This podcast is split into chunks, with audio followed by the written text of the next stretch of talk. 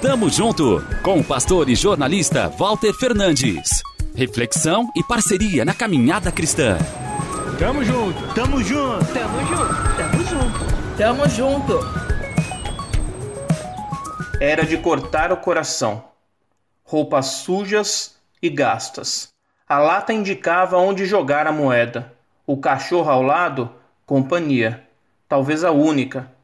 Indesejado aos transeuntes, estorvo. Quando vi pela primeira vez a figura do homem de cinquenta e tantos anos no centro de São Paulo, veio nó na garganta. Era o caminho para o trabalho, segunda, terça, quarta, quinta, sexta-feira, ele sempre lá, cotidiano.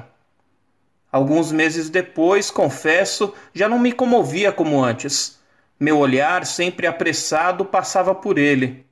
Mudei minha rota diária. Não me deparo mais com o pobre maltrapilho. Quatro, cinco anos depois, abro Mateus 9,36, que grita a minha indiferença.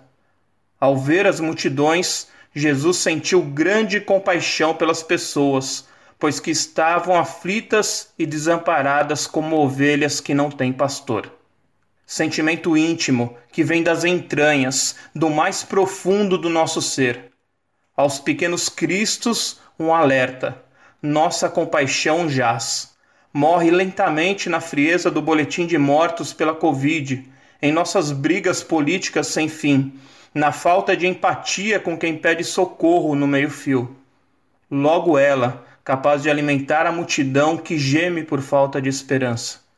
Que a gente possa se arrepender e contrariar o poeta que diz: Não existe amor em São Paulo. Até a próxima semana e que a gente esteja realmente junto nessa. Avante! Tamo junto com o pastor e jornalista Walter Fernandes. Reflexão e parceria na caminhada cristã. Confira mais em transmundial.org.br e compartilhe.